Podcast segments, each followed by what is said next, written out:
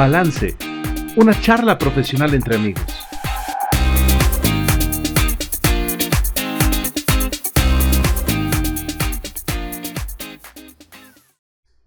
Hola, hola, ¿qué tal familia? Muy buen días o tardes o noches cuando nos estés. Ha sido el grandísimo favor de escucharnos. Estamos de eh, estreno con nuestro quinto episodio de este podcast Balance, una charla profesional entre amigos. Como siempre el día de hoy con el gustazo de poderte saludar y también compartir micrófonos con el licenciado Frank y la doctora Tania que estamos listísimos para darle que es mole de olla. El día de hoy tenemos una esfera más del wellness listísimo para poder platicar y el día de hoy este eh, tuvimos que agarrarla prácticamente entre Frank y yo a la doctora Tania para poder este, decirle, no, espérate, tú tranquila, tienes que dar una, una historia de la, de la sociedad y ella quería hacer marchas y protestas, ella quería cerrar reforma porque la sociedad, entonces, pues ya hay, humildemente, pues el, el buen Frank y, y su servidor guardamos silencio porque, pues, aquí a la doctora le gusta mucho eso de la, de la onda social. Platícanos, por favor, doctora, ¿por qué? ¿Por qué tan pasional con la sociedad? ¿Dónde aprendiste a ser tan guerrera? Eh, o, mi totera, le diría, ¿no? También. Oh, sí, sí, sí, sí que lo, pero ¿de dónde, ¿de dónde nace esto? ¿O por qué eres así? Cuéntanos, ¿por qué es así, doctora? Pues fíjense que he tenido como varios, varias eh, situaciones que, que, me han llevado a, a, entender mejor esta situación, a ser más empática. Y bueno, pues una de ellas es que me tocó eh, que mi mamá fuera socióloga, entonces pues todo, todo, todas las teorías sociales llegaban a mí en la mesa. Eh, y fíjense que hoy les quiero platicar una historia que también a mí me marcó muchísimo que fue cuando estábamos, eh, pues bueno, ya saben, no, no, sé si a ustedes les ha pasado, pero a mí sí, en, en muchas ocasiones, eh, me ha tocado estar pues afuera del hospital, ya saben, esperando la noticia de algún familiar, ¿no? De, saber cómo está, eh, de que esté en urgencias, de, de estar ahí con, con, con, la incertidumbre, ¿no? De estará bien o estará mal. Y fíjense que, que, me pasó en una de estas ocasiones que estaba fuera de, del hospital Villa, lo recuerdo perfectamente, y pues nos tocaba eh, hacer vela, ¿no? Estar, estar en vela esperando la información que nos daban ahí en, en la sala de espera. Y me tocó eh, estar platicando con las personas que estaban ahí. Una de ellas, eh, recuerdo perfectamente, la mamá de una chica que estaba, dice que estaba lavando la ropa y de repente se cayó de aproximadamente 3 metros y cayó exactamente eh, de espaldas y se lesionó la columna. Cuando llegaron los paramédicos ya no se podía mover y la llevaron directamente al hospital eh, La Villa. Eh, estábamos ahí platicando y una señora pues también nos contaba su historia, ella venía de Guerrero y dice que su esposo estaba cabalgando porque pues, tenían caballos eh, no eran unas personas como con, un nivel socioeconómico alto. Eh, y pues bueno, dice que lamentablemente el señor cae del caballo, que iba a mucha velocidad, cae de espaldas, se pega en el cuello y cuando se pega en el cuello, el señor no puede volver a mover sus brazos y sus piernas. Eh, indudablemente pues, estaban en la sierra, imagínense, en lo que llega la ambulancia, en lo que lo llevan a la cabecera y de la cabecera lo llevan a la ciudad y de la ciudad lo trasladan a la villa porque ahí es donde estaban los mejores ortopedistas en columna. Eh, y pues en esa plática pues ya eran una, dos, tres de la madrugada y, mi sorpresa fue que bueno, escuchar estas, estas historias en realidad pues es bastante eh, fuerte, impactante, ¿no? Doloroso, haces empatía con ellos. Eh, la señora nos decía pues yo vengo de Guerrero, no, la verdad es que no, no como o sea, me vine con lo que tenía, no tengo más familia que nos puede estar echando la mano en quedarse aquí. Yo tengo que estar aquí eh, haciendo vela y, pues vendo en el, día, vendo lo que puedo para poder tener unos pesos para comer en la tarde, pero en realidad no tengo dónde dormir. Eh, la sala de espera es mi dormitorio de todos los días, ¿no? Em, y bueno, esas historias de verdad es que te calan. Y justo estamos platicando eso y llega una familia y nos da una torta, nos regala una torta. Y después llega otra familia y nos, nos regala café. Y después llega otra familia en la mañana y te regala tamales, ¿no? Entonces, para mí esa fue una historia súper impactante porque yo les decía, bueno, ¿por qué haces eso, no? ¿Por qué, ¿Por qué vienes y nos regalas cosas y, si no nos conoces? Y ellos decían, porque yo estuve en tu lugar, porque en algún momento yo estuve aquí esperando, porque yo también estaba en el frío, porque yo también eh, me tocó, ¿no? Eh, estar con miedo, con, con, incertidumbre. Y hoy yo quiero dar un poquito de lo mucho que alguien también me dio, ¿no? Y para mí fue impactante porque yo dije, y, siempre lo menciono, ¿no? A veces en la vida te toca estar arriba, pero a veces te toca estar abajo. Y cuando estás abajo te das cuenta de la nobleza de las personas, ¿no? De esa buena voluntad, de, de, esa, de ese sentido humano, de esa empatía de poder llorar y abrazar a alguien que no conoces, pero que pasó una historia muy parecida a la que tú tienes. Y eso te une. Y también creo que eso te hace ser más humano, más empático, ¿no? Cuando, cuando te das cuenta que no tienes nada, que en realidad no eres nadie, porque yo no era nadie. yo no era más que una persona que estaba en la calle sentada, ¿no? Esperando. Y, ver que alguien te tienda la mano sin saber quién eres, de verdad es que es algo que me cambió la vida. Entonces, no sé ahora eh, si, si haya más historias como estas, pero sin duda creo que el hacer un trabajo voluntario, el, el vértelas feo, sí te hace ser mejor persona. Ok. ¡Qué fuerte! Este. ¡Ay! Eh, es que. ¡Ay! Hay, hay, algo que me dice. ¡Ay! Sí, sí, muy padre, soy muy. Pienso en el 85, pienso en el 2017, pienso en la creación de los topos. Pero.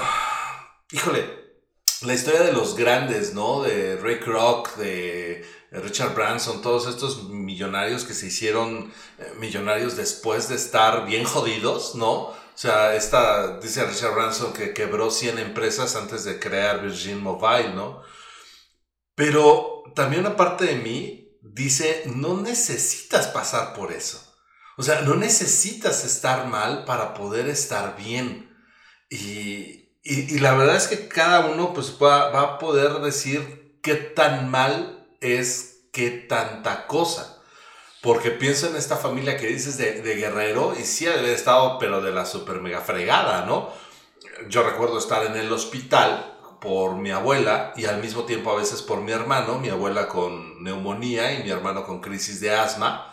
Y, mi mamá con uno y yo con el otro, ¿no? Entonces súbele, bájale, tórnale, hazle y pues la gente que ha tenido la desfortuna de tener algún paciente, no solo ser paciente, sino tener un paciente en el hospital, pues sí, sí nos las vemos como complicadas, pero ahora eso le sumamos que pues digamos mamá y yo hacíamos cambio y llegábamos a casa a comer porque había comida, a bañarnos con agua caliente porque había agua caliente y ya después te llevaba la chinga, ¿no? O sea, sí es cierto, sí llegaba a esa parte, pero pienso en estas personas de, de, Guerrero y me tocó en alguna ocasión apoyar a una casa, no recuerdo cómo se llama, pero es eh, Apuac. Apuac, si, si alguien la conoce, por favor, es una IAP que, que ayuda a la gente de fuera, foráneos, y les da casa, y vestido, casa vestido y comida para las personas, para sus... Eh, cuando tienen pacientes en el, creo que 20 de noviembre. Creo que en el hospital 20 de noviembre o en cancerología, algo así. No, no recuerdo ahorita muy bien pero sí les echan la mano.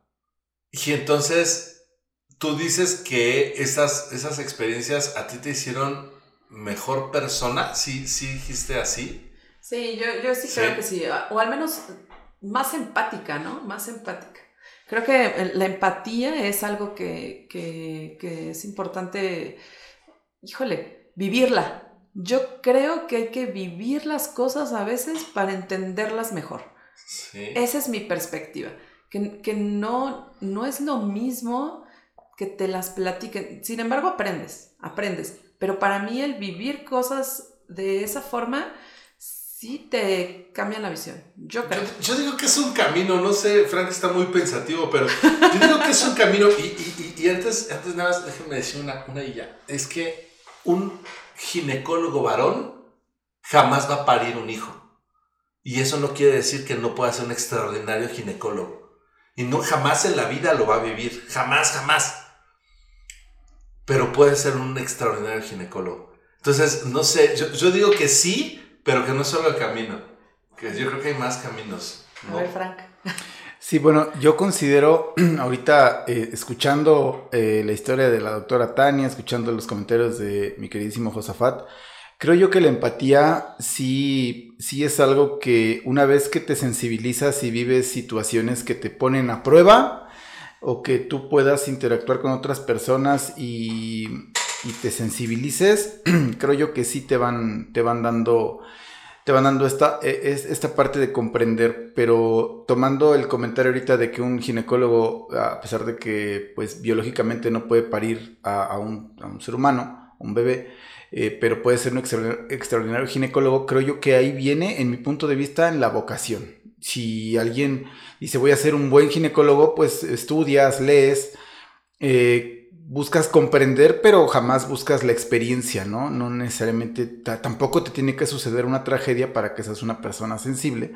Más bien, creo yo, mucho de la parte del comprender, el, poder ser una persona que sea receptiva en ese momento ante el estímulo del entorno porque si bien ahorita contaba la doctora Tania acerca de esta experiencia, yo les puedo hablar, ¿no? Que hablando en cuestiones sociales, cuando trabajé para la policía, había muchas situaciones en las cuales, eh, de verdad, ¿eh? Y, y sin, sin pensarlo, tú accionas hacia la protección de otro ser humano hacia, por ejemplo, si hubo una tragedia en su, en su vivienda, si está en peligro, no lo dudas, o sea, y yo jamás, jamás creí yo desde, desde niño, desde adolescente, y en la parte de, de, la adultez, eh, o primeros años de mi adultez, jamás me pasó por la mente ser, ser un elemento de, policía, ¿no? Simple y sencillamente fueron por situaciones fortuitas que, que llegué a ese, a ese, a ese lugar pero yo no, siempre lo he dicho, ¿no? No tengo más que agradecerle porque es una labor muy noble, a pesar de que está muy estigmatizado en nuestra cultura. Aquí en México el hecho de, ser un policía, dices, es de lo peor. Es una persona que es corrupta, es una persona que busca solamente sus intereses y dañar a la sociedad, cuando pues yo puedo decir que no siempre es así. Sí, el entorno es complejo, el, el convivir es con con, otras personas como bajo este, este contexto es, no es nada sencillo. Hay muchos intereses de por medio, pero desde el más puro, la más pura esencia del, del, trabajo es una labor muy noble, es como ser bombero, como ser médico, como ser alguien que, que haga una labor social, pero lo más curioso es cómo, cómo tú buscas el bienestar de las personas o al menos ser solidario sin siquiera conocerlos. O sea, a mí me llegó a pasar en muchas ocasiones que había, había una situación de riesgo y, en, la mente no había más que el ayudar. No había otra situación o otro sentimiento que la empatía, ¿no? El hecho de proteger y servir, el tener un uniforme no era nada sencillo porque también tenía su grado de complejidad.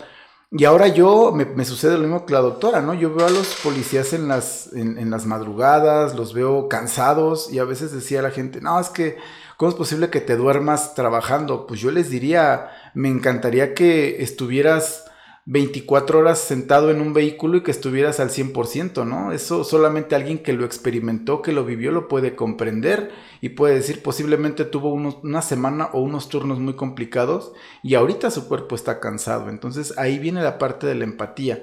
Sí, en el caso mío tocó la, la cuestión de experimentar, pero a veces no es como tan necesario que tengas que vivirlo, como bien lo menciona Josafat, pero el simple y sencillo hecho de buscar comprender cuál es la circunstancia por la que está pasando esta persona y ser solidario, ser humano, creo que es lo que te genera ese vínculo de empatía hacia los demás. A ver, díganos, díganos, mándenos sus mensajes, a ver qué piensa. El debate. Es que, no, y, me parece que es, que es, cierto, creo que es una, una, una circunstancia muy importante la parte de la empatía, porque creo que es una forma muy precisa, concisa y rápida de entendernos a los unos a los otros. porque con todo esto que vivió el, el, mundo me ha tocado ver, este, tuve varias, varias familias que perdieron a papá, particularmente al, al papá, al varón, y este, y fue una revolución en la, en la familia, pero mucho de eso también destapó la mala relación familiar que, que se tenía. ¿No? Y esa mala relación no era eh, tema exclusivo de los Pérez o de los Gómez o de los... No, o sea, eh, empezó a revelar cosas como la, gran cantidad de presión social que tienen, por ejemplo, los varones. ¿No? O sea, es, eh, ya, lo habíamos este, dicho en algún momento, ¿no? Niños azules, niñas rositas, y si yo como varón me gusta el rosita, pues, ¿qué hubo conmigo? O sea, muchas cosas que, que sí pueden llegar a ser complicadas y que eh, escuchando a Frank digo, ok, va, la, la, parte de la empatía podría ser algo muy preciso, conciso y rápido para entender al otro. Y entender al otro, o aceptar al otro, mejor dicho, a lo mejor no me, no me encanta, ¿no? Pero para mí es balsámico. O sea, cuando yo pienso, por ejemplo, voy en el, en el carro y se me mete el, el, el amigo de la combi, ¿no? Así como, el, del, el del Clio rojo. El del Clio rojo, ¿no? Así, yo sí pienso así como, ¿qué tuvo que haber pasado para que este tipo sea como es? Claro. ¿No? O esta tipa, ¿no? O sea, hombre, mujer o bestia. Y eso me, me da mucha tranquilidad porque no se hizo patán o patana de la noche a la mañana. Fue un proceso. Un proceso social un proceso que todos hemos vivido y que dependiendo de nuestra resiliencia, hemos aprendido a llevarlo de una forma distinta. Y simplemente yo no soy eh, partidario de la igualdad, soy partidario de la equidad. Bendito sea Dios, Buda, Mahoma, Huitzilopochtli, Zeus, Kukulcán, Marduk, en quien quieras creer, pero que no somos iguales. Bendito sea, no somos iguales, ¿no? O sea, tenemos esa ventaja y creo que por ahí podríamos partir. O sea, simplemente nosotros aquí platicando entre los tres, estamos más o menos cortados con la misma tijera, ¿no? O sea, somos profesionistas, más o menos de la generación, eh, estamos en el área de la salud a final de cuentas, pero sí somos distintos, ¿no? Este, Tania como niña, Frank y yo como niños. Este, bueno, yo más o menos, ¿no? pero, macho, macho, pero, macho pecho peludo, espalda plateada, manos de lija, barba de leñador. Bueno, yo, yo, ando en esa línea también. Criada por lobos. Exacto, pero ahí, ahí viene, ¿no? ¿Cómo, cómo fuimos, cómo fuimos criados y cómo la sociedad, porque ahí, ahí viene la otra que se las, se las dejo, eh, se las dejo ahí. ¿Cómo te sientes con relación a lo que la sociedad espera de ti? Porque a mí sí me da yuyu cuando de repente se me mete el del rojo y es así como, pues digo, Frank, pues ex policía, este, entrenador físico. No, pues pártele su madre, ¿no? Pero acá unos psicólogos, zen, este, y demás, pues ni Oman ni Pan O sea, si le miento a la jefa, pues Puede ser tu paciente. ¿Qué tal que es mi paciente? Es que ese es otro dato bien curioso. Y ahí voy yo. En una ocasión. Eh, El del ya amigo. veníamos, veníamos este, la doctora y yo de, de, de, un, de una presentación de un programa de radio. No recuerdo. El punto es que yo venía con la playera de Nutem. Entonces, algo sucedió similar y ella me dijo, no, espérate, traes la playera de Nutem, ¿no? O sea, ya no, puedes, ya, no, exactamente, ya no puedes echar como bronca ni puedes andar de picudo porque, porque pues ya hay algo, ¿no? Ya, ya somos al final del día una figura social y a mí me sucede, por ejemplo, voy a, a, mis juegos, voy a, practicar deporte y mis conocidos me dicen, oye, ya vimos que están haciendo esto, oye, ya vimos que están haciendo eso, qué padre, entonces a veces eh, no, esperamos que la gente sepa de nosotros. Eh, y ahorita estábamos checando en, clase, en una clase de marketing digital, y hablábamos de eso precisamente, de lo que la gente espera de ti, pero tú qué buscas transmitirle a la gente. Y ahorita eh, recordando lo que está mencionando Josafat, de que lo que la sociedad espera de nosotros. Yo considero que hablando de tomar esta decisión de ser personas que prescriban salud física en el contexto y en, la dirección que cada uno de nosotros tres, aunque parece ser muy distinta, pero al final todo se cruza, al final del camino todo se cruza, todo empata, porque tiene que estar equilibrado, tiene que estar alineado.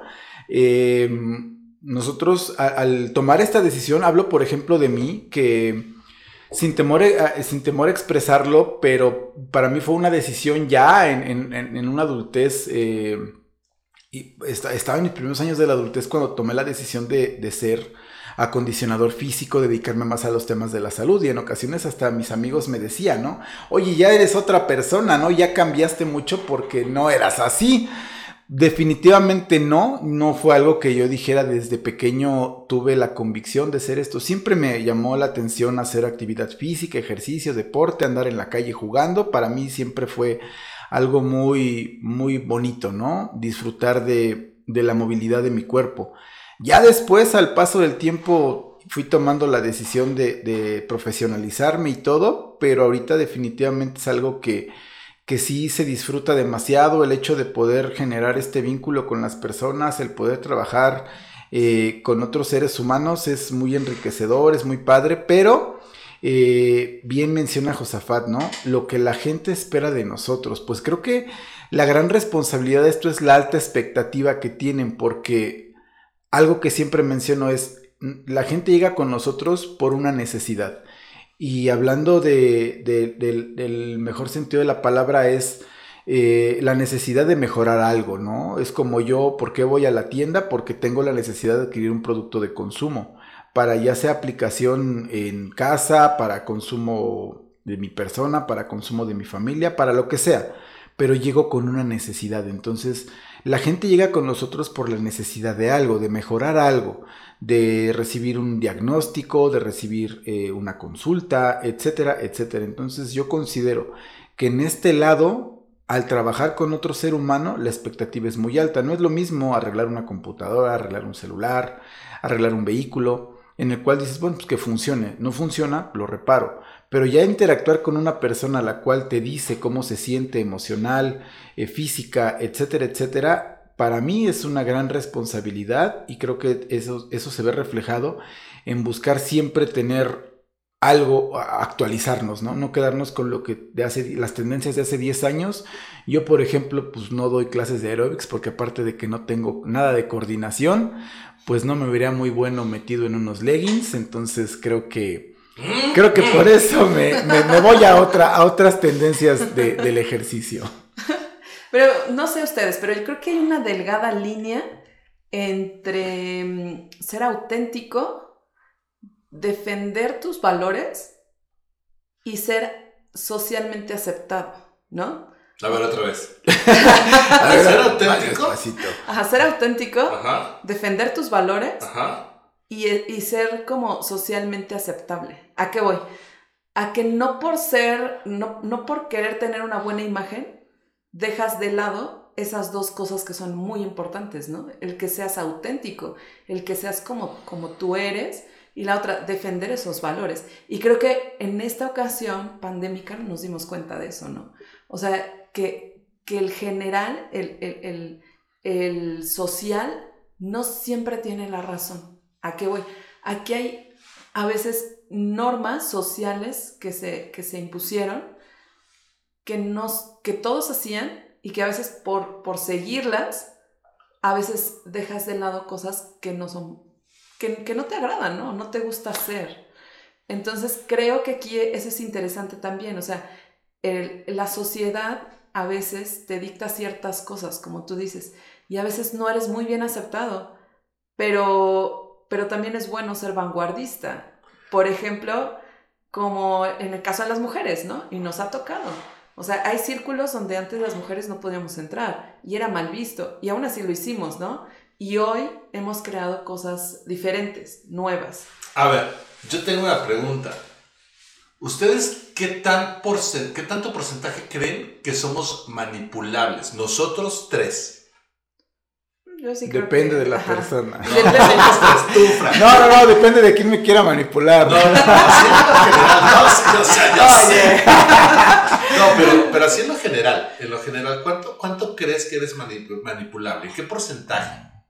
No, no puedo mencionar un porcentaje, pero sí definitivamente hay un margen, vamos a llamarle error, porque no puedo decir que soy una persona totalmente eh, que, que, no es, ¿no? Porque estaría mintiendo, porque como mencionó ahorita la doctora Tania, eh, va a haber una circunstancia a la cual posiblemente me ponga a prueba y me estén manipulando y yo sea consciente, pero porque no, a veces yo me baso mucho en que, en que me da miedo, ¿no? Decir no. Me da miedo expresar lo que siento en el momento porque viene esta parte que mencionas, Josafat, de ser socialmente aceptado. Y eso es bien interesante porque nos genera ese, ese ruido en la cabeza, ¿no? Que dice, ¿por qué demonios no lo expresaste? ¿Por qué no lo dijiste?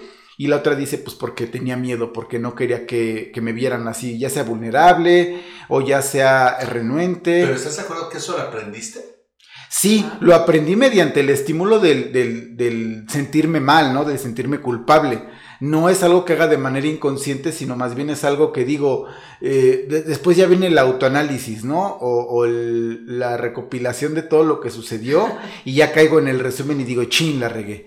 Entonces sí, obviamente aprendí con el paso del tiempo en experiencias a qué es lo que me complementa y qué es lo que simplemente puedo como mandar a, la, a la, bandeja de reciclaje, ¿no? O sea, es lo que no me importa, lo tengo ahí a la persona, a la papelería de reciclaje no, no lo, no lo, este, no lo tengo presente, ¿no? O sea, es como, ah, pues me vale un cacahuate. Pero hay otras cosas que sí me pegan, como por ejemplo el hacer, el hacer el bien, ¿no? O sea, el, cómo las personas te ven, el cómo las personas esperan algo de ti, pero a veces eh, creo que sí, el, para mí el entorno puede llegar a manipularme en el entendido de, no poder expresar lo que realmente siento, pero porque tengo una línea profesional de trabajo. ¿A qué voy? a que, no sé, si alguien me dice, este, necesito que trabajemos, eh, no sé, tantos días a la semana, y después ya no trabajamos esos días a la semana y me cambian la jugada, ahí ya se está rompiendo un poco la parte de, del acuerdo, ¿no? Entonces, ya no sé si entre como tal a, llamarle o a denominarlo una manipulación, pero sí cambia como la jugada, pero pero no puedes decir que no sabes, porque dices, bueno, es que mi compromiso y mi, y mi principio social es, dar servicio, ¿no? O sea, estar disponible y no ser tan tajante y decir, sabes que ya no lo puedo hacer, porque hay un compromiso. Jueguen conmigo, abran, abran, y la familia que nos está escuchando, abran sus celulares, vayan a Google y pongan así como tal lencería, así la palabra lencería. Y Platíquenme, por favor, qué es, y vean, por favor, familia de, balance, vean qué es lo que les sale. ¿Cuáles son sus tres primeros resultados? En, el, en mi caso particular, me manda a Coppel, a Suburbia y a Mercado Libre. Eh, el quinto es, el cuarto, perdón, es Victoria's Secrets. Y nada más, esos cuatro, cuatro que son los primeros. Me van a pegar. Ah, ¿Qué, te, mandaron, Brian? Me van a pegar. No, ya, ya me mandaron una receta de una incapacidad por tres días. okay. que me llegó. Híjole, este, pues la primera que me salió eh, como tal es, dice anuncio, Victoria's Secret, después viene Coppel, después viene otra vez Coppel, luego viene una que dice Fiorentina y terminamos en Suburbia. Ok, ¿y, a ti también? A mí me sale calzones. Victoria's Secret, unos descuentos en, en, una tienda, pero me salió una noticia de la verdad detrás de la supuesta pelea de mujeres por un intercambio de lencería en Navidad. ok. Más o menos nuestros celulares son de la misma gama. Más o menos somos de la misma edad.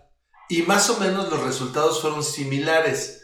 Pero lo que el algoritmo, según parece ser, es que Tania busca más información de noticias que nosotros dos. ¿No? ¿Te peguen o no te peguen? Yo la, primera vez que lo busco, es ¿eh? la primera vez que pongo lencería. De hecho, tuve que usar el corrector porque no sabía si era con S, Z o C. Ah.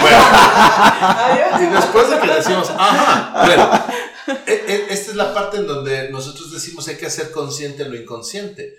Porque este sí es un tipo de manipulación que nosotros de alguna manera diría mi abuelita más, más leídos y escribidos, podemos detectar, pero la gente que no. Claro, y además algo también que, estás eh, platicando y creo que es bien interesante, depende el momento fisiológico que esté tu cuerpo. O sea, no es lo mismo la, la forma en la que te manipulan cuando no has dormido, cuando no has comido, cuando tienes miedo, cuando estás pasando por un duelo, cuando no tienes empleo, cuando las necesidades básicas no se han cubierto. Es muy distinto. Cuando tienes aguinaldo. Ah, cuando tienes aguinaldo, ¿no? no, entonces algo interesante creo que es esa parte, ¿no? Cómo se puede jugar con la mente de una persona a nivel social y esto impactar directamente en la salud. Y platicábamos el episodio pasado que no salió lamentablemente porque estaba muy bueno, eh, sobre esa noticia que nosotros vivimos cuando éramos niños, ¿no? Que vuelvo a hacer la referencia al, al famoso y maravilloso. Chupacabra.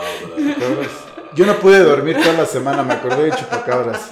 Y eso no me, no me dio gusto. Hasta tenía un rap, ¿no se Sí, acuerdan? sí, había un rap, había mucho. De chupacabras, la verdad es que eh, a- hablando, imagínense, imagínense que el chupacabras regresara ahorita, o sea, bueno, no regresara, sino que se hubiera quedado en esta época. No, que no regrese. Frank se está yendo al rincón ya haciéndose bolita. Que, que, que el chupacabras hubiera, No se se hubiera sido creado. Ajá. No, pero espérate. Que hubiera sido creado en esta época. No, yo creo que la gente de plano sí. Una nos mutación hubiéramos puesto. No, nos hubiéramos puesto más paranoicos. Porque con tanta difusión de redes sociales y todo, ya le hubieran hecho, le hubieran hecho mil formas al chupacabras. Casi, casi te hubieran dicho que, no sé, eh, iba a acabar No con la humanidad, que no salgas de casa, que viene la segunda ola del chupacabras y, y cosas así, ¿no? Entonces hubiera estado bastante interesante, pero pues bueno, nos lo trajeron por ahí de los años noventas y fue algo, algo que también, hablando de la manipulación, ahí nos dio, ¿no? Porque ya estamos, o sea, ya después cuando te cae el agua al tinaco dices, a ver, espérate tantito. Creo que esto llevaba otros Creo que es un tintes. perro. Creo que es un- era un perro que tenía hambre, entonces no, no es, no fue como tan chido darte cuenta de las cosas. Pero entonces, Josafat, a ver, aquí me, me surgió esta pregunta. Experto de La manipulación recibe su, su, su palabra como tal cuando ya nos damos cuenta que existió. O sea, cuando ya, ya me digo, ah, no manches, sí me la dejaron caer, me manipularon. Ahí es donde nace la manipulación. No, la manipulación, la manipulación puede ser a un nivel totalmente inconsciente. Ah, ok. Y, y de hecho también utiliza factores como la culpa. ¿no? La culpa es una gran forma de manipulación, dijo, dijo ahorita Tania, el miedo.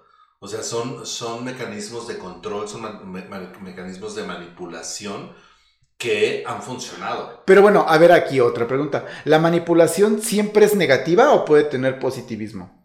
Híjole, qué buena pregunta. Yo creo... Yo creo que puede ser positiva. A ver, que nos diga el experto, a ver, que nos diga el experto. que no es... Ya déjame salir. Yo creo que los resultados es a lo mejor lo que se siente chido o lo que no se siente chido. Porque, por ejemplo, si decía un comercial de, de Coca-Cola que son unos genios en el marketing, Claro. decía el actor de ese comercial, y, y a mi mamá, imaginación no le faltaba. Imagínate que me dijo que comer verduras me iba a poner los ojos verdes. Él tiene los ojos verdes. Ah. Y se la compré y entonces comía verduras Wow. para tener los ojos verdes. Entonces, por supuesto que, que la genética ya le había dado los ojos verdes, pero las verduras lo hicieron fuerte y sano, no sé lo que haya sido, ¿no? Pero sí creo que ese es un resultado, voy a decir, positivo. Pero también existe un resultado, no sé, negativo, en donde mamá se convierte en una adivina, en una todo lo sabe, y en donde se crean las creencias, para la redundancia, en donde mamá es eh, lo que diga mamá es y no necesariamente. Entonces yo creo que más bien tiene que ver con, la, con, con los resultados que obtienes de dicha, de dicha manipulación, lo que podríamos considerar como bueno o malo. Es la manipulación solo es. Y, aquí fíjense que algo interesante es como, como bien mencionan las marcas, ¿no? O sea, finalmente, cómo las marcas tienen tanta experiencia en esta situación. Y ahora estamos viviendo lo del storytelling, ¿no? Que es la mejor forma de, de- de llamar la atención de tus clientes, donde platicas una historia, una historia pegadora, y eso te motiva a, a- hacer cierta compra, ¿no?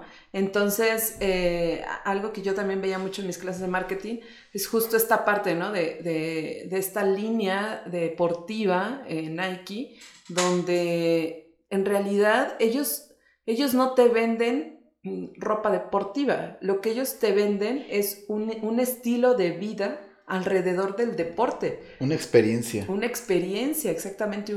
Y esa experiencia va más allá del olor que tienen las, la, la, la tienda cuando entras, va más allá de cómo están eh, acomodadas eh, cada una de las imágenes en la tienda, va más allá de los colores que utilizan o las figuras que promocionan este, esta marca. Y, y, ¿Y por qué va más allá? Porque la usas porque, porque muchos ya nos casamos con ella, porque no traes otra cosa que no sea eso y porque estás esperando a ver cuándo sale eh, esa marca, ¿no? Lo vemos, por ejemplo, en las computadoras, lo vemos en los móviles, que ya no usas otra que no sea esa. O sea, genera cierta fidelidad, ¿no? Con, con esa marca por toda esta parte del marketing. Y, justo eh, la pregunta sería, ¿qué tan buenas decisiones tomamos cuando estamos en, en masa? ¿Son positivas? ¿Son negativas? ¿Cómo podríamos eh, evitar dejar de ser nosotros cuando estamos en, en, en, ese círculo? Híjole, es que vuelvo a lo de las decisiones. Yo creo que las decisiones no son buenas ni malas, solo son los resultados de las decisiones es lo que creo que puede ser como algo bueno o algo malo, teniendo en cuenta que ya lo estamos pasando por un juicio. O sea, siempre pongo este ejemplo, bueno, siempre desde hace dos años. ¿Tú qué crees que diga el dueño de Zoom de la pandemia? No, está, está feliz. Fue lo mejor que le pudo haber pasado. Lo mejor que le pudo haber pasado. Porque los ricos ya eran ricos. Claro. ¿no? Jeff Bezos ya era rico, ya era millonario, Se ¿no? hicieron más. Pero se hicieron más. Digo, yo no creo que haya mucha diferencia entre mil millones y mil cien millones. Pero bueno, pero el de Zoom, el de Zoom se hizo millonario en la pandemia. Entonces digo, pues ahí no- a lo mejor la gente dice, oye, es que a mí se me murió y es que yo tuve y demás, pero pues este cuate, lo que le haya pasado, eh, el resultado fue una situación eh, de una enorme fortuna. Entonces yo creo más bien en la parte de los resultados. Y las decisiones que vamos tomando están construidas, eh, valga la expresión, con los factores sociales. Factor social, mi pareja, factor social, lo que yo conocía de mi pareja, factor social, la familia, factor social, eh, el país en donde vivimos. Y entonces es ahí cuando digo, bueno, ok, pues cuántos factores nos pueden ir acarreando a hacer algo. Y ahorita que dijiste, bueno, hace rato que decía Tania con, con respecto al ser auténtico, pues también aguanta vara, ¿no? Porque si tu autenticidad te lleva a que no te la pases tan chido, ¿no? Pienso con todo el respeto del mundo en, en el, no sé, en el artista, en la familia de médicos, pues es el bicho raro, es el que carga pila, ¿no? El feo en la familia de guapos, el, el, el ¿qué te gusta? El, el gordo en la familia de flacos, o sea, todo eso se convierte en un estigma. Claro, y es un precio que no todos estamos dispuestos a pagar, ¿no? O sea, el defender también tus ideales, el, el defender tus valores. Por ejemplo, ¿no? En el metro nos pasa, ¿no? O sea, ves a, a- a la persona que se cayó y cuántos la levantan, ¿no? ¿Cuántos la levantan? Porque en realidad, pues, son pocos, ¿no? O sea, eh, también esta situación de no vernos mal a veces termina por enredándonos en, en esta situación de, de lo que haga la masa, pero también es algo que, que te deja cierto sabor de boca, ¿no? Pero ahí es lo interesante saber tu seguridad y, por ejemplo, lo que mencionamos, ¿no? Tu autenticidad, porque vamos a suponer, estamos en el semáforo, viene la persona que limpia parabrisas y todo, eh, o la persona que está, está, este, como vendiendo algo y decimos que no, ¿no? Hay gente, eh, y vemos luego a veces quien activa los limpiadores y dices, ah, no manches, qué payaso, ¿no? Qué agresivo. Pero como bien mencionaba Josafat, no sabemos qué le pasó a esa persona previo a. Entonces, desde ahí ya no es como, como que no está chido emitir un juicio, porque no sabemos qué le pasó a esa persona. Después es la parte de la aceptación social en el cual tú dices, bueno, yo doy, aporto o, u obsequio una moneda, lo que sea. ¿Y cómo te van a ver los demás? Y, y- y que también, pero yo me voy a la parte de qué necesidades tenemos en ese momento. Queremos atención, queremos que alguien nos voltee a ver, queremos como aprobación. Y lo otro es tu convicción y tu autenticidad. Dices, no porque voy a fomentar un estilo de vida que no necesariamente es el mejor, ¿no? Yo veo una persona que está saludable, es más es más mamados que yo que están ahí, y dices, ¿cómo le haces, no, carnal? Porque pues yo nomás le hago y le hago y no me crecen los, los músculos de los brazos, y tú, pues aquí estás, pero si enterote, ¿no? Y dices, está saludable, o sea, yo no veo una persona como enferma, veo una persona saludable que bien puede dedicarse a hacer otras cosas, pero pues más bien eso es un estilo de vida que ya les funcionó. Y yo siempre he dicho, le pegan un par de horas y obtienen lo que tal vez sacan personas en una semana, ¿no? Sin exagerar.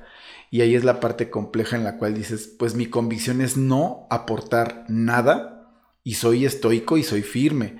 Pero luego es la presión, o hasta vas con gente, ¿no? Ay, no manches, ese pinche codo, ¿por qué no le diste? Pues porque no lo apruebo, pero tener esa convicción, pero también sobre todo el hacerte responsable de tus elecciones y ser auténtico y, y no dejarte lo que mencionábamos, no manipular ni dejarte llevar, pero es por elección pero también tú ya tienes un análisis, no es que realmente seas una persona que no quiera aportar o que no sea bondadoso, sino más bien eres una persona con una convicción de no fomentar un estilo de vida que no es nada positivo y es como, como aceptarlo, ¿no? Y decir, lo voy a llevar a cabo de esta manera. Oye, pero por ejemplo, ahorita que estás diciendo eso, pienso en los trends de TikTok.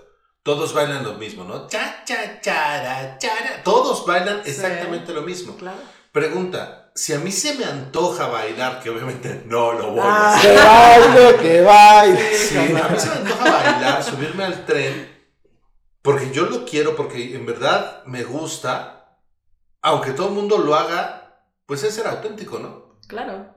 O sea, porque realmente de corazón lo estoy haciendo porque quiero, aunque 55.538 millones de personas lo estén haciendo, pero yo también lo voy a hacer porque, porque me nace hacerlo. Claro. ¿Eso me hace auténtico o eso ya no me hace auténtico? Yo creo que sí, porque al final es algo, si te sientes bien, sí. claro. Si ya lo haces como, como que luego te da la cruda moral y dices, no, ¿qué acabo de hacer, no? O sea, ¿por qué demonios bailé si yo siempre dije que no iba a bailar? O sea, ¿qué me pasó? O sea, a lo mejor andaba ya bien cohete y tú dices, bueno, pues no era yo, pero más bien si eras, eras tú, pero en su más pura esencia. Entonces, yo considero que, mi- que- que mencionabas hace rato que la manipulación conllevaba culpa. Entonces, si no existe culpa, yo lo definiría como autenticidad. Pero en ocasiones no tenemos los factores tanto externos como internos para, para animarnos a hacerlo, ¿no? O sea, yo, ah, es que tengo ganas de bailar el TikTok, pero ¿qué van a decir de mí? Pues al final la gente, yo siempre he dicho que, que siempre va a hablar de ti, ¿no? Y siempre te van a voltear a ver y siempre van a decir que va a haber aprobaciones y va a haber desaprobaciones. Pero el hecho es cómo te sientas tú. Yo diría, si lo haces y te sentiste bien, estuvo padre, fue una experiencia y ya. Pero si lo hiciste y te sentiste mal, quiere decir que a lo mejor, yo diría, haz un análisis de qué te llevó a tomar esa, esa decisión. Y si no te sientes bien, dale dos revisadas a lo que acabas de hacer y ten en cuenta de cuál fue el sentimiento que te dejó al final. Eso es lo que yo digo. Antes de subirlo a redes. Antes de subirlo a redes, ¿no? O sea, eso creo que es bien interesante porque creo que algo se hace viral porque empieza a hacerse popular, porque, le, porque está diseñado para llegarle a cierta, a, a cierta población, ¿no? A cierta rango de edades. Y si tú ves, pues es, luego ves ya gente a lo mejor más madura bailando y dices, ay, che viejo payaso. Pero pues es alguien que lo disfruta y si lo disfruta, pues que se dé, ¿no? Para eso es. Si no quieres ver esas cosas, pues no abras TikTok. O Claro. sea, yo soy de esa idea. Si no te gusta lo que ves, pues no lo abras. O ¿Tú sea, TikTok, Fran? no, lo que estamos platicando, pero ya, no, ya me dijeron en, en la maestría que debo de abrir mi TikTok, entonces pues ya es como, como más necesario Sí, me lo porque dejaron de tarea. este que yo no quería. Pero ya, ya es más bien explicaron esta parte, ¿no? O sea, que las redes sociales son un medio, una plataforma que te impulsa muchísimo haciéndolas tus aliadas. Digo, definitivamente quien lo quiera para recreación, quien lo quiera para diversión, pues para eso son, pero quienes lo buscamos como un medio de, de, de marketing, como un medio de negocio, pues también, ¿no? Y, y si en algún momento yo quiero salir bailando en TikTok, pues me tengo que hacer responsable de que el público, el público al cual yo quiero llegar con esta red social, pues me va a ver ahí. Y si después a los cinco minutos me ven hablando de lo que es el- los fundamentos del entrenamiento deportivo, van a decir, a ver, a ver, a ver, entonces ¿dónde está la congruencia? Si este cuate estaba bailando y hace- y ahorita ya está hablando de ciencia, pues ya como que no va el perfil. Igual y puedes tener tu perfil social y puedes tener tu perfil profesional, ¿no? Que eso también es totalmente válido. Pero volvemos a la parte de la responsabilidad. Ya dependiendo del contenido que tú subas, es el respeto que te va a dar la gente. O sea, es como si Josafat tuviera su TikTok y saliera siempre bailando y todo, y, después llegaras a consulta y lo vieras todo serio. Y dices, bueno, creo que son dos personas, ¿no? O tiene un gemelo bailarín y el otro gemelo este, que, que ve la parte científica. Entonces, yo considero que sí es mucho cuestión de responsabilidad, de elección pero finalmente la consecuencia de lo que venga después del acto te será algo satisfactorio o te generará este sentimiento de culpa. Y, y yo les haré una pregunta. ¿Cómo, ¿Cómo creen que podríamos enseñarle a estas nuevas generaciones este valor social, el valor de la empatía, el valor de la humanidad, el valor de defender tus derechos humanos, ¿Cómo podríamos hacer esta nueva generación? Bailando en TikTok. no, bueno, no sé si bailando, pero yo, yo creo, hace rato dijiste del storytelling. Ajá. Yo creo que el punto de las historias en TikTok, por ejemplo, o en, o en Insta o en Face, o sea, conectan con la gente cuando son auténticas, ¿no? Cuando no es... Eh, hay, un, hay varios personajes, ¿no? Hay, hay, un médico que sigue un montón de gente en TikTok y es este. E, es de esos que me gustan. Eh, es greñudo, barbudo y pelado, ¿no? O sea, y, y, que, y mucha gente lo sigue porque, aun cuando tiene una forma de expresarlo muy, pues, muy cuate, pues es científicamente correcto, ¿no? Pero obviamente creo que tiene, no sé, ponle tú, dos millones de seguidores. Pero si pensamos en, la gamer esta que les he platicado, pues tiene más de 16 millones, pero ¿cuál es su target? ¿No? ¿Y qué es lo que pretende hacer?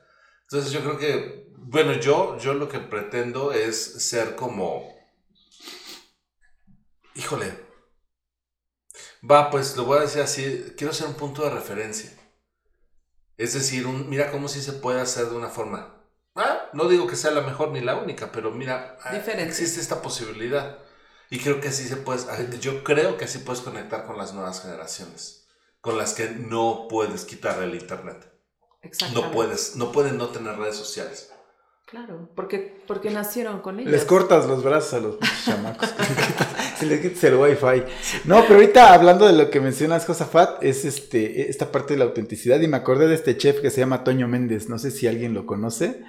Que es un chef que, bueno, a mí me. Digo, e, en esta parte cómo habla, ¿no? Se expresa como. Es mal hablado y todo. Y se hizo popular por eso. Porque Ah, eh, dice, ¿no? A ver, cabrones, tráiganme esto. Y a ver, tú deja de hacerte pendejo y tráeme, alcánzame la carne. Y así no es como norteño y, eso como que generó mucho impacto en las redes sociales.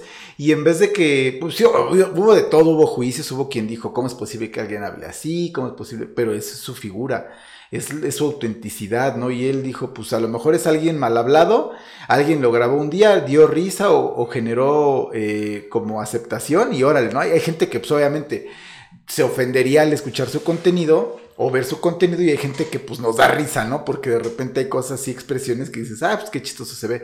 Entonces ahorita mencionando esto que, que, que o retomando esto que ustedes estaban comentando, de la parte de, ser auténtico, de cómo transmitir esta cuestión. Y una vez le pregunté a Josafat, oye, yo conozco a alguien que me gustaría que mejorara su salud física.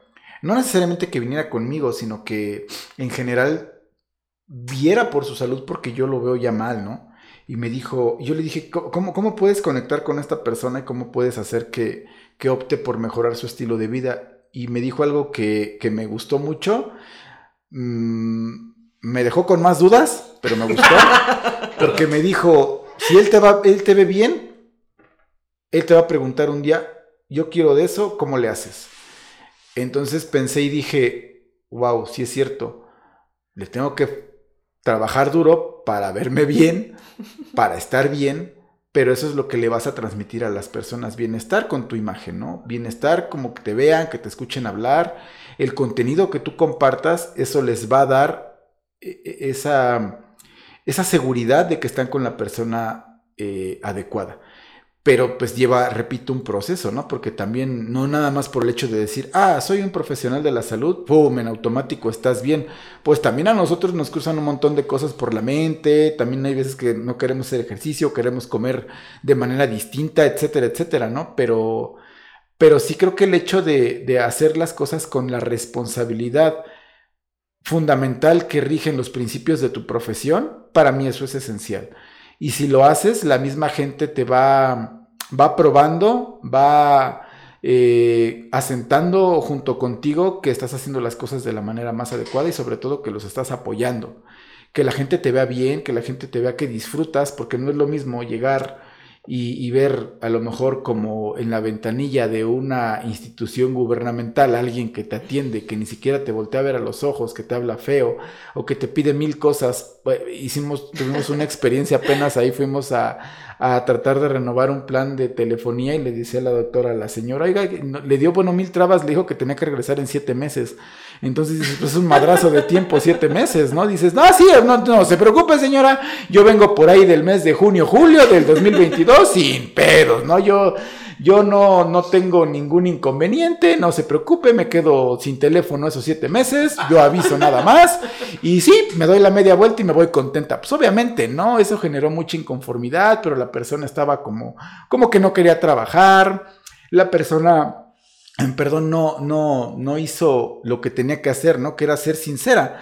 Ya Tania lo que hizo fue hacer un comentario, le dieron seguimiento y a una persona que al parecer sí disfrutaba su trabajo se puso en contacto con ella y le dio toda la asesoría pertinente y pues ya con un panorama totalmente distinto, ¿no? Pero ahí te das cuenta que la persona pues simplemente no estaba como en el, en el lugar adecuado, y momento adecuado para atender a Tania, ¿no? Entonces creo que son estas cuestiones de cómo, cómo hacer, ser auténtico pero sobre todo disfrutar lo que realizas, ¿no? La pasión con la que, eh, a la que le dedicas tu tiempo para generar ingresos, porque sí definitivamente es eso, ¿no?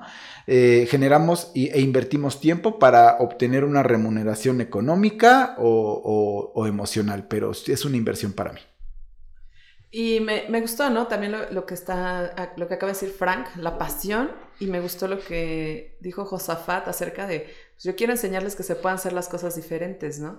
Y creo que podríamos ir eh, pues ya cerrando con esta situación de, si bien la parte social es importante, si bien eh, quedar bien con la sociedad es importante, también es bueno ser auténtico, también es bueno defender lo que tú crees y hacerlo con pasión y con tal pasión que puedas impactar de forma positiva también en la sociedad.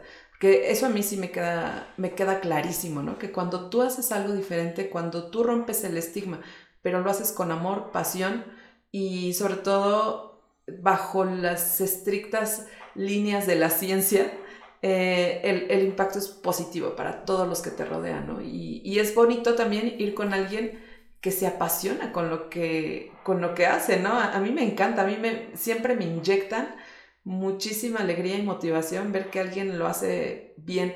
Desde, no sé, eh, me ha pasado, ¿no? Que, y les ha pasado a ustedes, que vas en el puente y ves a alguien que está haciendo una, no sé, está, está mostrando algo, está anunciando algo, ¿no? Con algún cartel y lo hace increíblemente bien, hasta, no sé, alguien que te da un servicio, ¿no? Que dices, wow, cambió mi día me hizo, me hizo más feliz y además me enseñó cosas que no sabía.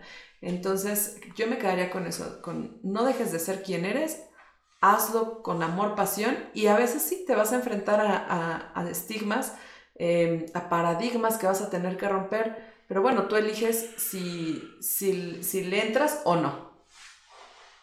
Yo diría, mientras no rompas nada dentro ni nada fuera de ti, haz lo que tu ganas se te dé.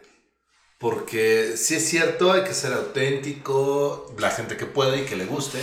Porque también hay gente borrega que le gusta ser borrego, ¿no? Y, está bien chido ser borrego. Y es feliz ser borrego. Pero eh, mientras no rompas nada dentro y nada fuera de ti, dale. Dale porque tampoco se trata de, de joder al prójimo, ¿no? O sea, dice alguien, es que el segundo lugar es el primero en perder, así como, no necesariamente, si no pregúntale a David Bisbal, David Bisbal no gana Operación Talento en España y alguien sabe quién ganó ese concurso. No. No, pero conocemos a David Bisbal, ¿no? Claro. Entonces, creo que ese es como el, el- el punto, ¿no? O sea, ahora con la, la reciente muerte de Chente, pues el famoso es el chico. El más famoso de los, de los hijos es el, es el más pequeño en, en- en ese sentido, ¿no? Entonces, nada está escrito, yo creo que todo tiene que ver con las, como dicen ahorita, las ganas que le quieras poner, con la mentalidad que quieras ponerte también, porque eh, aquí tienes que darte cuenta de, de- de todos los paradigmas que están alrededor de la construcción social, que te lleva a tu propia construcción personal, pero sí me quedo más con esa parte, ¿no? Mientras no rompas nada dentro y nada fuera de ti, dale. Sí, y pero aquí lo, lo que, escuchándote, lo curioso es cómo saber que realmente no estás haciendo las cosas bien. Por ejemplo, alguien que sea muy obstinado, muy terco y diga, espérate, estás destrozando todo a tu alrededor y él cree que lo está haciendo bien, ¿no? Creo que también eso es algo, cuando hacemos las cosas de manera inconsciente, también para mi punto de vista es muy peligroso porque puedes estar destrozando todo, repito, a tu alrededor y tú sentir que, que, que no hay problema, ¿no? Que no hay, no, no estás haciendo como nada, nada malo, sino que eres auténtico. Entonces, ya te, te dice el mismo entorno, las personas que te rodean, sabes que le estás regando, chécate, haz caso, ¿no? Porque en ocasiones decimos, no, pues no estoy haciendo daño a nadie cuando te estás llevando a todos entre los pies y eso también es para mí un punto de riesgo. Por eso, si tienen algo así, vayan a ver a mi queridísimo amigo Josafat. Si una persona te dice camello, tíralo de loco. Pero si dos te lo dicen, búscate la joroba. Exactamente, exactamente. Es muy, muy buen, muy buen comentario. Bueno, pues creo que hicimos lo que teníamos que hacer en el tiempo que lo, que lo estipulamos. Nos quedan un par de, un par de minutitos nada más. Eh, si la gente quiere seguir en contacto, este, chicos, por favor, regálanos sus redes sociales. Me encuentras a mí en eh, Facebook, Tania Padilla eh, Belmont, ahí estamos. Eh, también en, en Twitter, ahí también me, me encuentras. Eh, en Instagram también estamos. Y puedes buscar también a Nutem en Facebook, en Instagram. Ahí, ahí vas a encontrar mucha información de salud. Y pues mándanos ahí tus mensajitos, tus comentarios. ¿Qué onda? ¿Qué te pareció? ¿Te gustó? ¿No te gustó? Ahora sí que tus, tus, este, mm, tus dudas, preguntas, comentarios, sugerencias, quejas, reclamos, estamos ahí para escucharte. Igual a mí me encuentran en Facebook como Francisco Humada, en Instagram como Frank Rentería, en ya me hicieron abrir LinkedIn también como Frank Rentería, próximamente en TikTok que tengo que buscar ahí el, artístico, eh, en WhatsApp en el 55 28 62 29 87 y ahí me pueden agregar, me pueden encontrar eh, y próximamente pues bueno estaremos subiendo más contenido. No sabemos ahorita todavía si vamos a bailar en TikTok, pero vamos a subir contenido de interés.